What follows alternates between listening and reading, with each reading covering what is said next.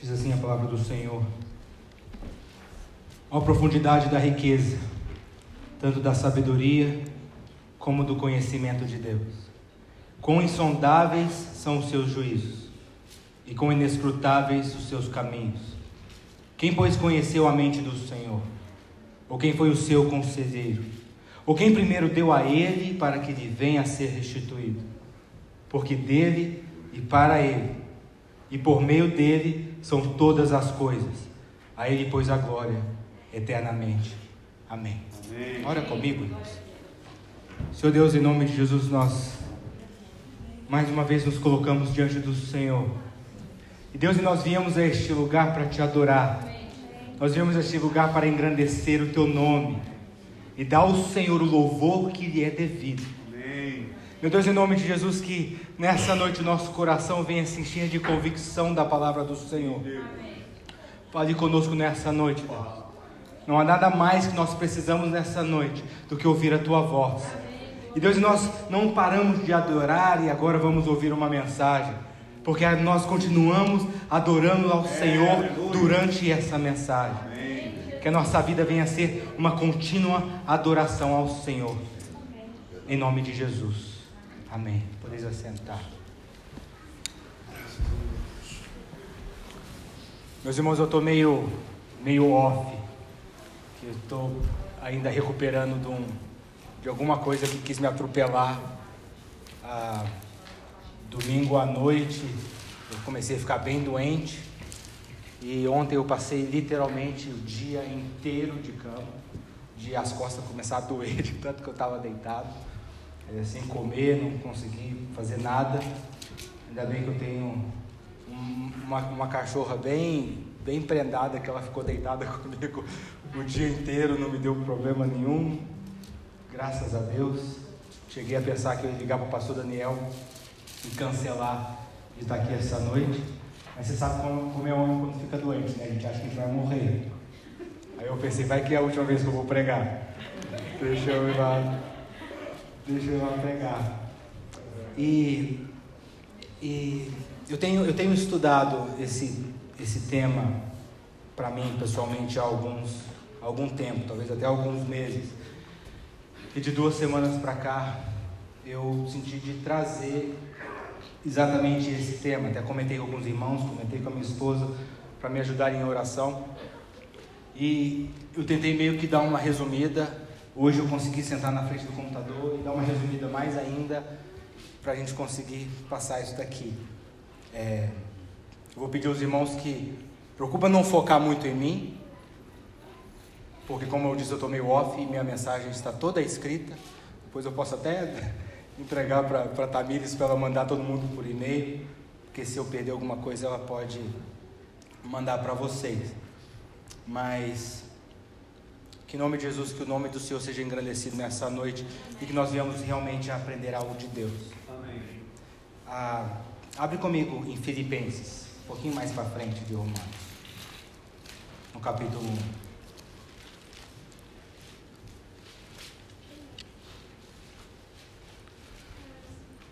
A Epístola de Paulo aos Filipenses. No capítulo 1 e no verso 19, ele diz assim: Porque estou certo de que isto mesmo, pela vossa súplica e pela provisão do Espírito de Jesus Cristo, me redundará em libertação, segundo a minha ardente expectativa e esperança de que em nada serei envergonhado Antes, com toda a ousadia, como sempre também agora, será Cristo engrandecido no meu corpo, quer pela vida, quer pela morte. Porquanto, para mim o viver é Cristo e o morrer é lucro. Amém? Amém. Ah, eu não sei vocês, mas a gente sempre a gente, a gente sempre está buscando o sentido da vida.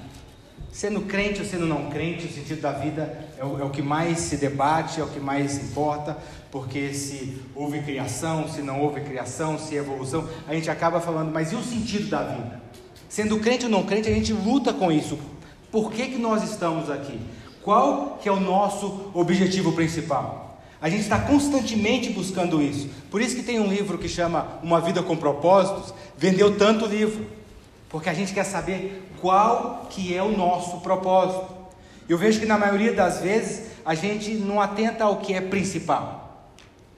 A gente sempre tenta pegar esse propósito para alguma coisa. Será que eu tenho, se a gente é crente, será que eu tenho que ser missionário na África?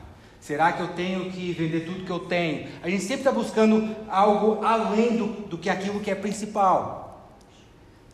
E eu sei, a gente, essa, essa mensagem vai acabar levando para um, lado que a minha mãe dizia assim: Meu filho, se você ficar pregando essas coisas, ninguém vai querer te ouvir.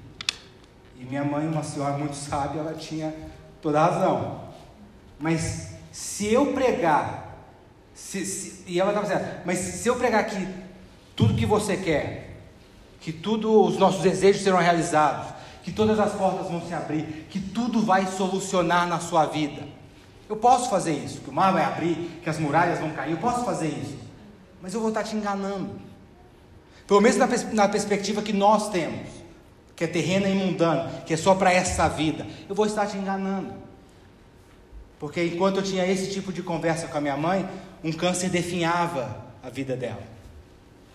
E esse câncer foi o veículo do qual Deus levou ela embora.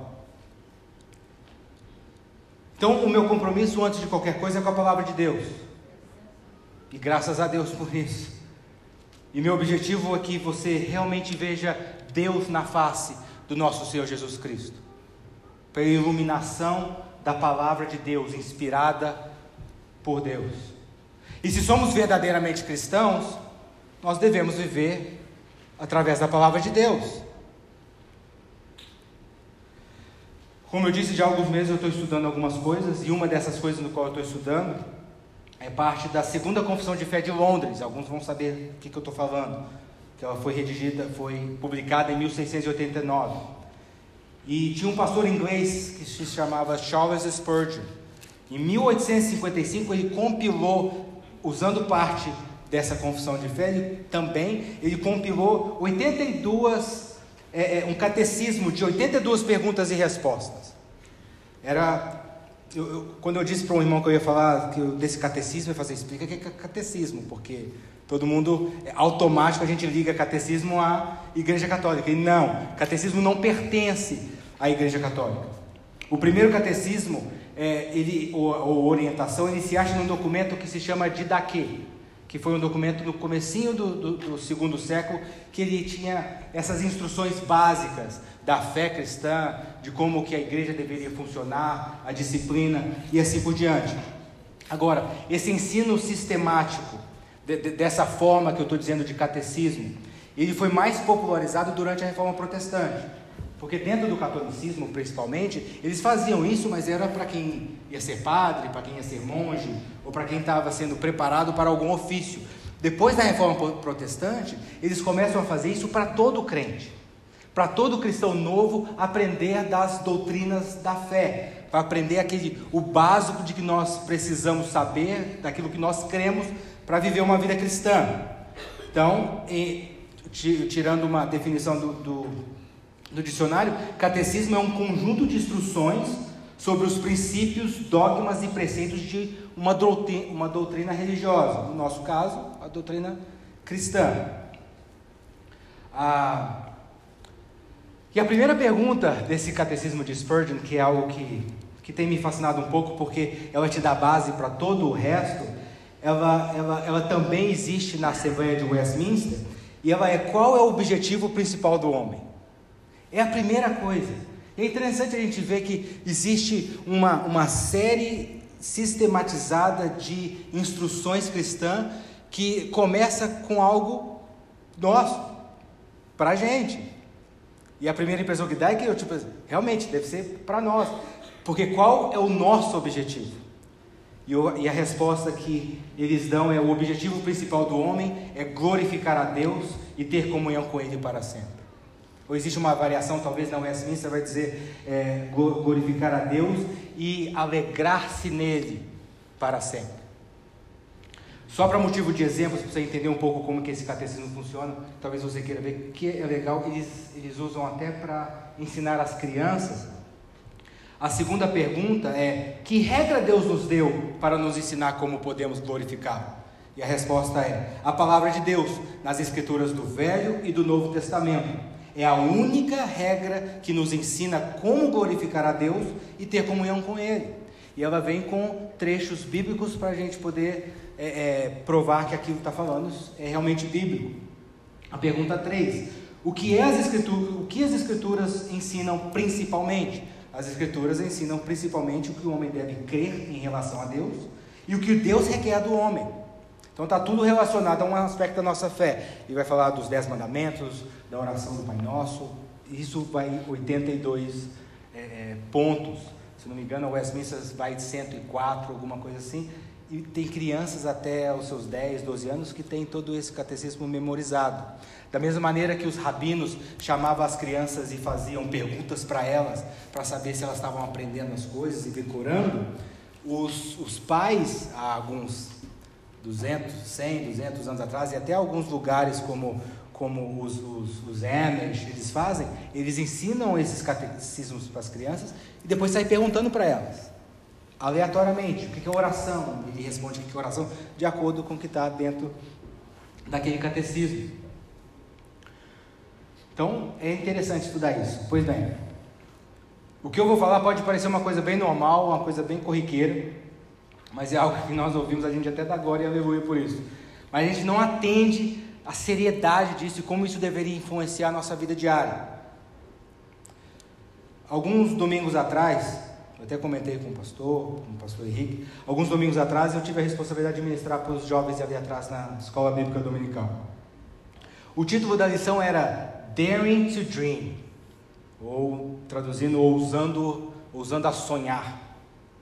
E nessa revista, nessa revista para minha infelicidade, o autor usou a história da, da criação do Google para que a gente pudesse ensinar as nossas crianças como motivar a, a, a sonhar ou a nunca esquecer dos seus sonhos. Eu ensinei para as crianças de uma maneira que eu, eu vou pular aqui, mas nós temos sim os nossos sonhos. Nós temos nosso desejo de realizar as coisas e nós temos desejo de ser realizados, tanto profissionalmente como emocionalmente, ministerialmente e por aí vai. Eu tenho um filho que sonha em ser jogador de basquete profissional e está se empenhando muito para isso, mas ele está cansado de ouvir isso. E existe em mim um medo muito grande que me leva a orar por isso. Que esse sonho dele é tão grande e dá para ver na maneira com que ele já melhorou de um ano para cá, da maneira que ele se esforça treinando, da maneira que ele lê a respeito. O que, que meu filho será que vai ser capaz de fazer para realizar esse sonho? Isso me dá um medo muito grande. E eu oro por isso. E muitas vezes eu oro para Deus, Deus se, se preciso, tira esse desejo do coração dele. Para mim não faz diferença nenhuma se meu filho vai ser jogador de basquete profissional ou se ele vai ser é, varredor de rua. Eu quero o meu filho glorificando a Deus e se alegrando nele para sempre. Se eu preparar o meu filho para ser um grande jogador de basquete e for só isso que ele for na vida, eu falhei como pai. Isso não quer dizer que se nós treinarmos os nossos filhos para ser grandes homens e mulheres de Deus, é isso que eles vão ser. Mas o nosso trabalho é fazer isso. A nossa bênção é nos dada para fazer isso hoje. O resultado não pertence a nós. Então, essa é a nossa responsabilidade de preparar isso.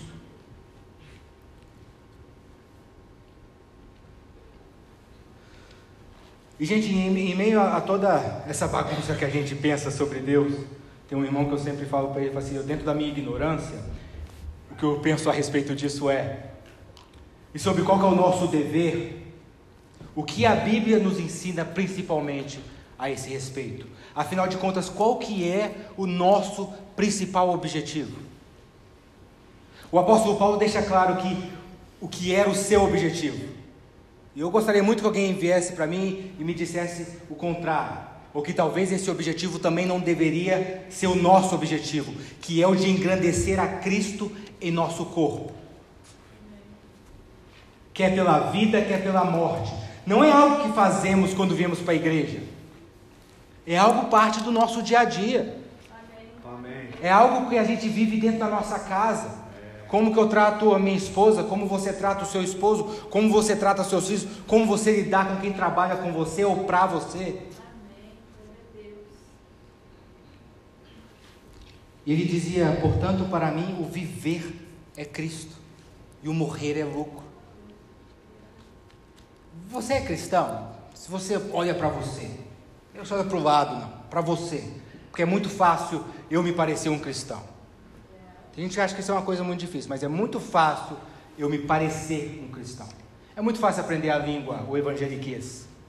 É muito fácil levantar a mão e, a, e, e, e chorar no momento da adoração. Então eu quero que você diga isso para você mesmo e faça essa pergunta para você mesmo. Você é um cristão? E se a pergunta é sim, eu quero que você me responda. Você tem certeza disso? Porque se você tiver certeza disso, você pode olhar para dentro de você e você pode dizer para você mesmo e para Deus que o motivo de você viver, o de estar aqui nessa noite, o de amar a Deus, o de adorar a Deus, o de servir a Deus, é por causa de Cristo. É por causa de Jesus. Ou é porque você quer que os seus sonhos se realizem? Ou porque você vê Ele como a solução dos seus problemas?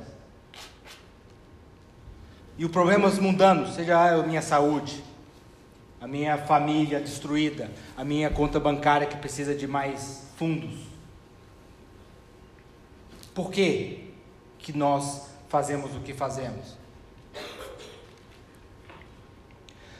A prioridade do, do apóstolo Paulo é que Jesus Cristo fosse honrado. Esse era o principal objetivo dele. Esse era o motivo principal. Em Filipenses 1,18 ele diz assim: Todavia que importa, uma vez que Cristo de qualquer modo está sendo pregado, quer por pretexto, quer por verdade, também isto me regozijo. Sim, sempre me regozijarei. Esse era o objetivo dele. E o seu? Eu sei o objetivo da sua vida, porque é o mesmo objetivo de todo ser criado por Deus. Mas eu quero que você responda isso para você. Qual é o meu objetivo? Esse é o meu objetivo, esse é o caminho do qual eu trilho. Esse é o motivo pelo qual eu vivo a minha vida. E por isso a primeira pergunta desse catecismo: qual é o objetivo principal do homem? Esse deve ser o nosso objetivo. Essa deve ser a meta da nossa vida: de glorificar a Deus e a finalidade de se alegrar nele. E interessante que C.S. Lewis vai dizer que essas duas são uma coisa só. Se estou glorificando a Deus, eu estou me alegrando nele. E o me alegrar nele é glorificá-lo. Você foi criado para esse propósito: de honrar a Deus e trazer glória e louvor para o seu Criador. Porque foi por isso que ele te criou. Foi por isso que ele te fez. Você sabe que. Você sabe que Deus é o dono de tudo? Eu, eu não sei, eu, eu acredito que a maioria dos nossos problemas e das nossas visões teológicas a respeito de Deus, ou das nossas visões de, de, do mundo, de nós e de igreja, a maioria desses problemas ele vem de uma, de uma de uma distorção de quem Deus realmente é. Eu tive, nós gravamos, acho que deve sair hoje ou amanhã, nós gravamos um, um, um podcast, eu, o presbítero Sinésio e um pastor, amigo dele, pastor Jonas, lá do Brasil, nós gravamos um podcast sábado e eles queriam falar sobre perdão. E no final daquele podcast, se não me engano, 40 e poucos minutos, eu tomei a palavra e eu disse que a, maior dificuldade de nós não perdoarmos, ou, de, ou que a gente tem dificuldade de perdoar, é porque nós não conhecemos realmente quem Deus é. Então isso vem de uma falta de fé. Porque se nós realmente sabemos quem Deus é, se nós realmente sabemos quem nós somos, e o tamanho da nossa ofensa e do nosso pecado contra um Deus criador, grande, poderoso, não, não, não existe mais dificuldade de perdoar. Porque não existe nada, nada que você possa fazer contra a minha vida que eu já não tenha feito muito pior contra o Senhor. Então, não há mais dificuldade de perdoar. Há mais, não há mais. Ah, mas você não sabe o que ele fez. Mas você sabe o que você fez. Você só não sabe o tamanho disso porque você ainda não reconhece o tamanho desse Deus. Olha só. Cada molécula que existe nesse planeta, cada molécula que existe no universo, e a gente não sabe o tamanho do universo, a gente não sabe a extensão que esse universo tem. Cada molécula em todo o universo criado é absolutamente, totalmente dele. Ele foi feito por Deus, ele foi feito para Deus. Ele pensou, planejou, desenhou e criou tudo isso. Ele é o dono de tudo. Ele o sustenta e ele governa cada centímetro quadrado desse universo. Tudo é dele. E é triste que ainda assim nós não conhecemos ele. E a gente está satisfeito em conhecer um pouquinho a respeito dele. E a gente quer conhecer só o suficiente para passar essa vida aqui na terra numa boa, sem sofrer muito e chegar no céu.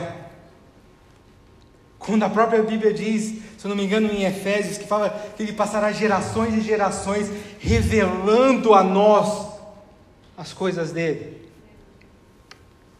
Eu vi um, um, um pregador muitos anos atrás dizendo que fazendo uma, uma conjectura a respeito de, do, dos, dos anjos, dos serafins, em Isaías capítulo 6, e aqueles serafins rodando o trono e dizendo: Santo, Santo, Santo ao Senhor dos exércitos, toda a terra está cheia da sua glória, e dá aquele sentimento de, de, de maravilha, aqueles serafins fazendo aquilo, e, ele, e, esse pregador fazendo essa conjectura, ele falou assim: Você sabe por que, que eles dizem Santo, Santo, Santo, e falam aquilo continuamente? Porque cada volta que eles dão em Deus, ele, eles veem uma coisa que eles não tinham visto antes. E eles se maravilham com aquilo e eles passam aquilo a eternidade. E a gente não se preocupa em conhecer mais desse Deus que a gente está satisfeito de dizer que Ele desceu, se tornou carne e nos amou. Mas quem é Ele? Quem é esse Jesus? Ele é o dono de tudo. Ele é a razão do porquê você está aqui hoje. Doente ou não, quebrado ou não, Ele é a razão da sua existência. Abraham Kuyper ele disse assim: Não existe uma polegada quadrada em todo o domínio de nossa existência humana sobre a qual Cristo, que é soberano acima de tudo, não clama meu. E Colossenses 1, de 15 a 17, diz assim: Esta é a imagem do Deus vivo, o primogênito de toda a criação, pois nele foram criadas todas as coisas, nos céus e sobre a terra, as visíveis e as invisíveis, sejam tronos, sejam soberanias, quer principados, quer potestades, tudo foi criado por meio dele e para ele. Ele é antes de todas as coisas Nele tudo subsiste. Sabe aquela discussão que estava tendo lá embaixo no, no, na escola dominical com os homens, essa semana, sobre se Deus parou de trabalhar no dia 7 ou se não parou de trabalhar no dia 7? A nós é dado trabalhar seis dias e descansar no sétimo. Deus, se, Deus descansou no sétimo dia da criação que ele fez. E ainda assim, esse descansar não é porque ele, ele ficou cansado, não. Mas é um tema para uma outra hora. Mas se Deus tivesse parado de fazer qualquer coisa, ido para para Bahamas e curtido a praia que ele mesmo tinha feito, tudo desabava. Porque se tudo é, tudo é subsistido nele, ele mantém todas as coisas no seu devido lugar. Se ele para, tudo para, tudo desaba. Por isso Jesus fala: meu, eu trabalho e meu pai trabalha até agora. Tudo ele está sobre tudo. E Hebreus capítulo 1, no verso 3, nos diz que Jesus sustenta todas as coisas pela palavra do seu poder. E esse soberano onipotente Deus majestoso Rei que governa, criou você para um propósito. Para um propósito. Qual que é esse propósito? A sua glória. Ah, mas e todas as outras coisas? Todas as outras coisas é consequência que todas as, as outras coisas que você vai fazer serão feitas glorificando a Deus. Todas essas coisas serão feitas se alegrando nele e tendo comunhão com ele para sempre. Porque tudo que você comer, beber, faça para a glória de Deus. Então você foi criado unicamente para esse propósito que Colossenses 1,16 diz: tudo foi criado por Ele e para Ele. E Deus não nos criou nessa, nessa complexidade que é o ser humano ou qualquer outra coisa que existe. E trago você para este mundo criado por Ele, para que nós ficássemos para lá e para cá, correndo atrás das nossas coisas, correndo atrás dos nossos desejos. Paulo vai dizer para Timóteo que o soldado ele não, se, ele não lidar com coisas da vida, lidar com as coisas do exército. Não é para nós corrermos atrás de tudo aquilo que nós temos vontade de ter. Porque eu, eu tenho algumas coisas que eu gosto. Eu sou já, já eu passei da vida de ser fanático com carro, por exemplo. Eu era doido com carro. Mas ainda deve ter um carro, eu gostaria de ter esse carro. Não vou morrer se eu ficar com o carro que eu estou hoje até o resto da vida. Mas gostaria de ter esse carro. Ou gostaria, eu gosto de relógio, eu gostaria de ter esse relógio. Talvez sapato, sei lá. Eu gosto de eletrônico. Gosto de computador da Apple. Tenho dois 27 polegadas, um meu e um da minha esposa. E outro, outro dia eu estava olhando para o meu computador e falando, cara, como esse computador já está ultrapassado? Já parou para pensar que todas essas coisas do qual você tem desejo? Eu conversando com meu filho de 14, que vai fazer 14 anos mês que vem. Vamos dizer que sim, você faça qualquer coisa para ser um jogador de basquete. E o seu nome ultrapassa o do Michael Jordan. Você vai ser o maior jogador de basquete que a história já viu. O que é isso daqui 10 mil anos? Porque lembra quando você ia jogar bola com seus amigos e você, você era o último a ser escolhido? Dá uma dorzinha no coração porque você é ruim? Hoje, depois de 20, 30, 40 anos, faz diferença? O que era pego primeiro, você acha que faz diferença para ele, porque ele era escolhido primeiro? Então pensa bem, as coisas que a gente mais quer nessa vida não vão fazer diferença alguma para nós na eternidade. Agora, se Salomão fala em Eclesiastes que Deus colocou a eternidade nos nossos corações, esse é o motivo por qual nada nos satisfaz. Não existe nada nesse mundo que satisfaz a gente. Não existe nada. Pode ser o carro que você quiser. É aquele, o, podia um gênio da lâmpada, você tem três pedidos. Eu não sei porque sempre o pessoal fala, né? Eu quero pedidos infinitos. Mas você pode pedir o que você quiser. E alguns de nós já teve a oportunidade de poder chegar lá e comprar aquilo, uma coisa que a gente queria muito e que por alguns dias ou semanas a gente estava satisfeito com aquilo porque era bonito. Daí um tempo aquilo acaba. Eu, eu tinha uma coisa com o iPhone, que eu tinha que, eu tinha que trocar de iPhone toda vez que saía um. E depois eu falei, peraí, mas o meu iPhone 8 é igualzinho o seu 12, 11, sei lá. É igualzinho. A minha esposa está com o telefone dela todo quebrado porque ela não gosta de usar capinha.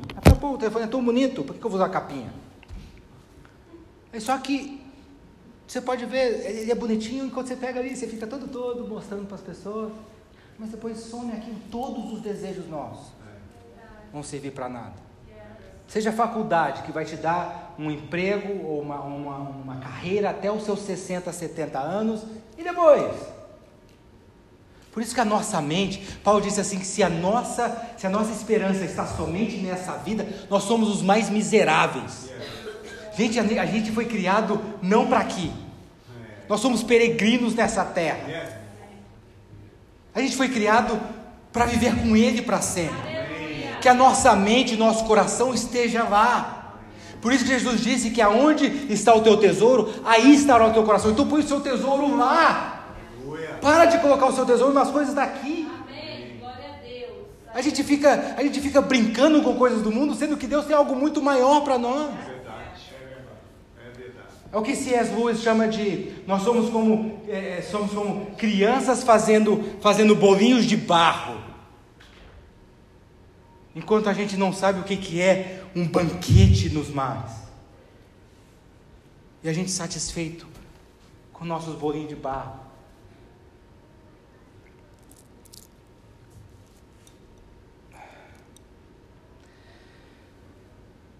Senhor é bom.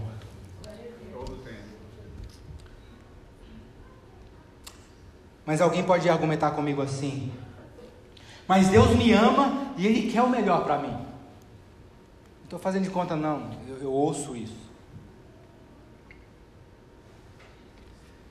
Ele me salvou. Afinal de contas, João 3,16 diz que porque Deus amou o mundo de tal maneira que deu seu Filho unigênito para que todo aquele que nele crê não pereça, mas tenha a vida eterna. Está vendo? Deus me ama, Ele me quer saudável e rico.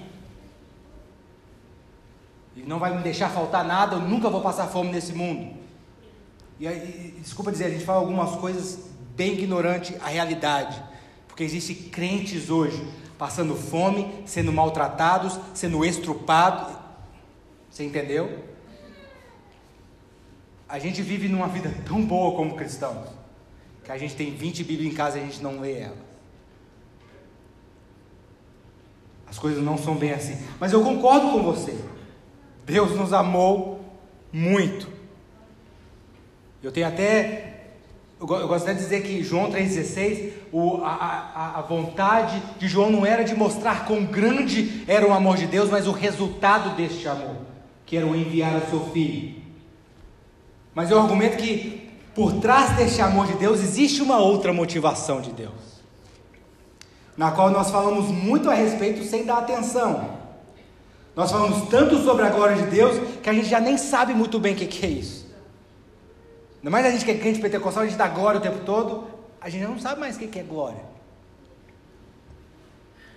Nós perdemos tanto foco disso, de que agora cremos que tudo é sobre nós, porque Ele me amou.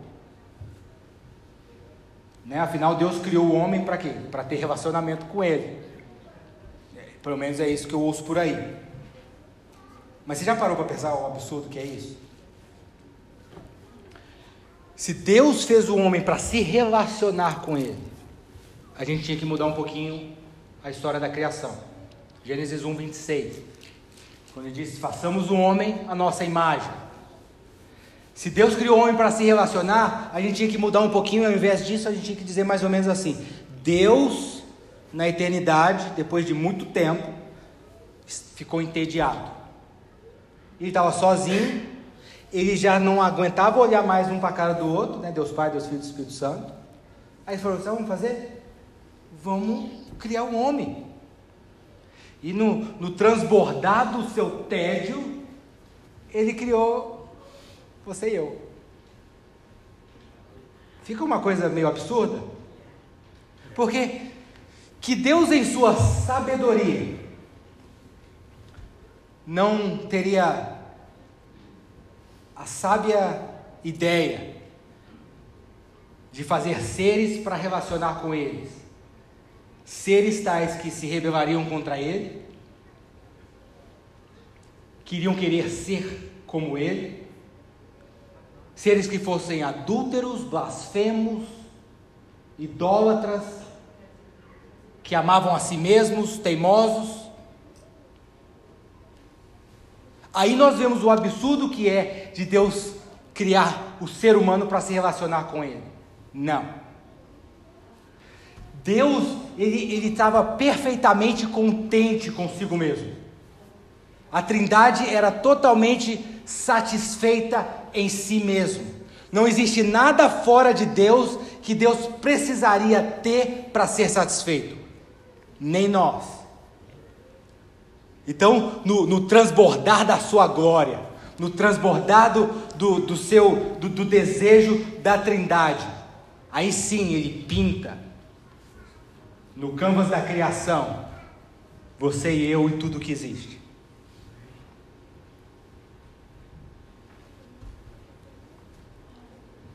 Ah, mas toda a história da redenção na Bíblia, onde Deus amou tanto o mundo que enviou seu Filho para nos salvar? Sim, sim, mas antes disso, antes desse grande amor, vem o amor da glória do seu nome, do nome de Deus. Deus ama a glória de seu próprio nome. Mas como assim? Presta atenção nisso. A Bíblia ela é para nós, mas ela não é sobre nós. Do início ao fim das Escrituras, o grande desejo do coração de Deus não é a nossa salvação. E calma, fica comigo. Vou te mostrar que não é heresia.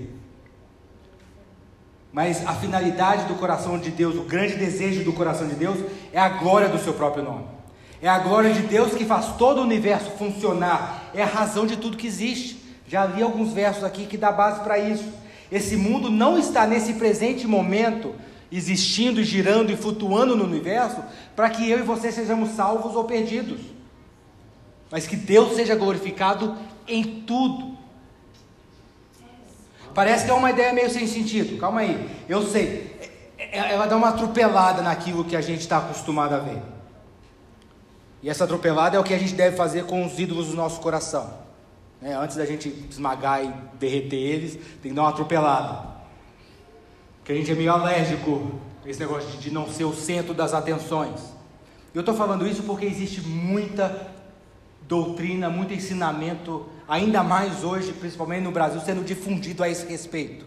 Onde você é o centro do coração de Deus, onde você é o, o centro do desejo de Deus, onde é, Deus não vive se você não existir. Mas vamos para a Bíblia.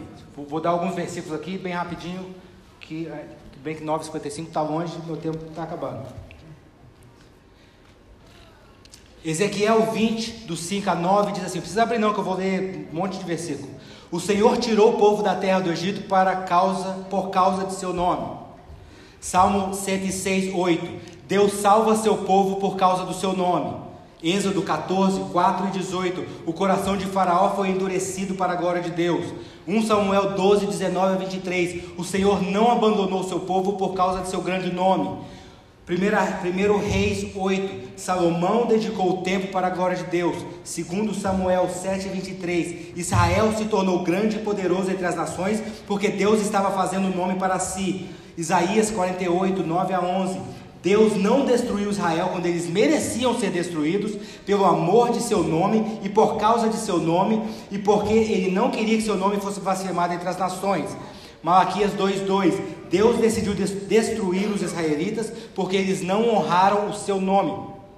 João 7, 18 e 17, 4. A vida e o ministério de Jesus eram para a glória de Deus.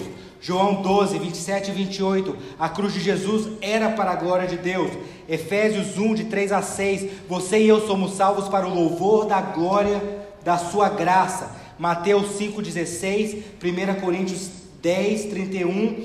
1 Pedro 4, 11. A vida cristã é para refletir a glória de Deus em nossas vidas. Segunda Tessalonicenses 1, de 9 a 10. A segunda vinda de Jesus é para a consumação da glória de Deus. Salmos 23, 3, que a gente ama muito. Somos guiados pelo caminho da justiça por causa de seu nome. Case closed. Tudo é para a glória de Deus. Talvez você possa dizer que eu estou usando o texto fora do contexto só para provar meu argumento. Mas a Bíblia fala isso de capa a capa do início ao fim, ela é para a glória de Deus. E se, e se você está dizendo, se você está dizendo, então, talvez eu não creio que seja bem assim, faça como os bereanos. Pelo amor de Deus, não pega a minha palavra como verdade absoluta. Todo mundo tem uma em casa. A mensagem está gravada no Facebook, onde tiver. Pega de novo e vê. Deixa eu ver se o que está dizendo é mesmo assim. Porque tem um bocado de versículo aqui que eu acho que é. Eu para mim. Pega a Bíblia e vê.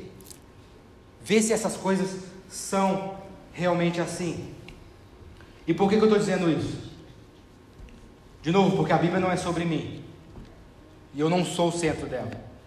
O foco principal do desejo de Deus é a vontade de Deus, é a glória de Deus. O problema com isso é que a igreja achou que para a gente ter mais convertidos, a gente tinha que mudar um pouquinho tweak a mensagem de Deus. Como dizia minha mãe, falecida e sábia, se você dizer isso, ninguém vai querer. Se você for pastor de uma igreja, meu filho, sua igreja vai ser desse tamanhozinho, vai ter você e a sua família, porque elas não tem para onde ir. Mas é o que a Bíblia me ensina. Porque se a gente faz diferente disso, o homem se torna o foco principal, o personagem principal. Como se tudo o que Deus deseja é que o homem seja feliz, satisfeito e realizado. Onde a única coisa que Deus preocupa é a condição e a situação do homem. Vamos lá, vamos, vamos morrer por ele vamos salvar ele. É tudo o que Deus quer. Pronto. Ah, lembrando agora. Alguns, algum tempo atrás, e quem sabe inglês, vai lá, volta e ouve essa mensagem. O Vori Balcom, aquele, aquele pastor que esteve aqui, ele prega, se eu não me engano, é todos os salmos. E eu estava ouvindo só do Salmo 150, porque eu queria ver o que, que esse cara está falando no Salmo 150, que só fala uma coisa. Todo ser que respira, louve ao Senhor. E ele fala quase a mesma coisa o salmo inteiro. E ele diz que o propósito de tudo, até da nossa evangelização, a gente não busca ganhar vidas para Jesus, ou, ou, ou pregar para as pessoas para que elas se convertam a Jesus, simplesmente para que elas fujam é, do, do fogo eterno, ou da punição eterna.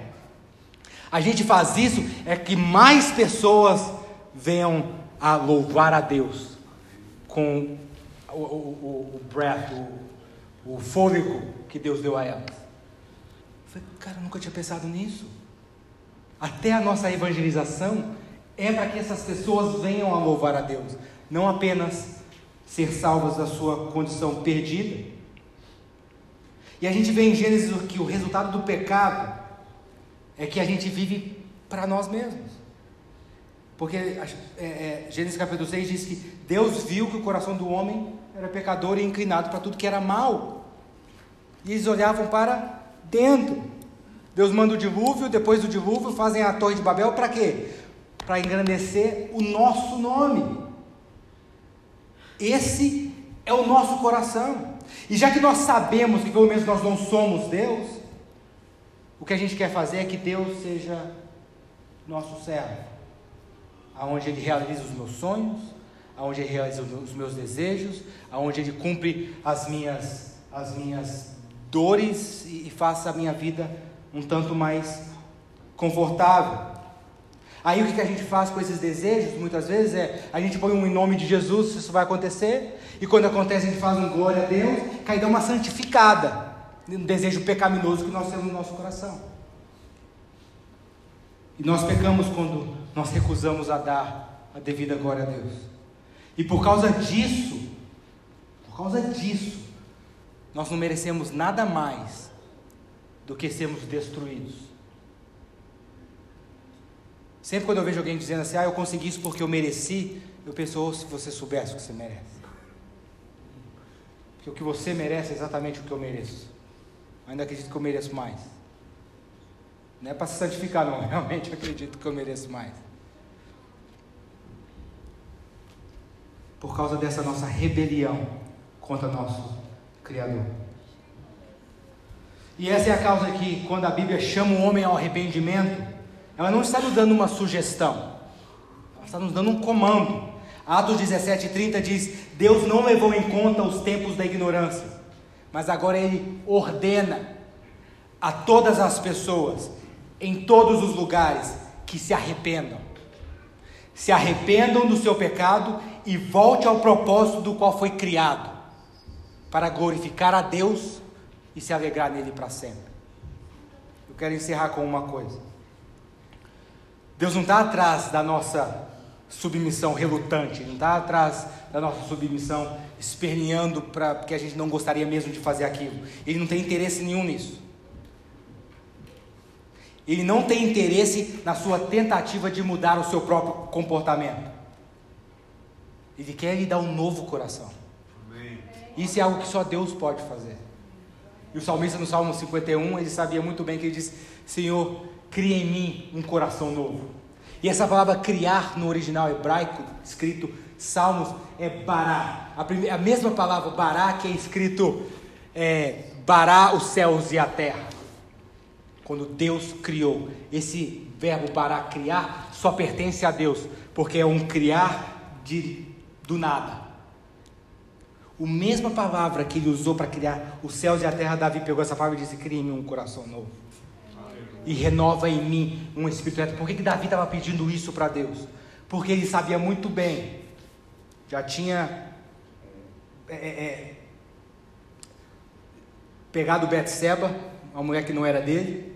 Eu acho, eu acho magnífico que Mateus, na sua genealogia, não faz não tem dificuldade nenhuma de dizer Salomão, filho de Betseba, que era mulher de Urias. Ele não considera ela como mulher, ele não considera ela como mulher de Davi, era mulher de Urias.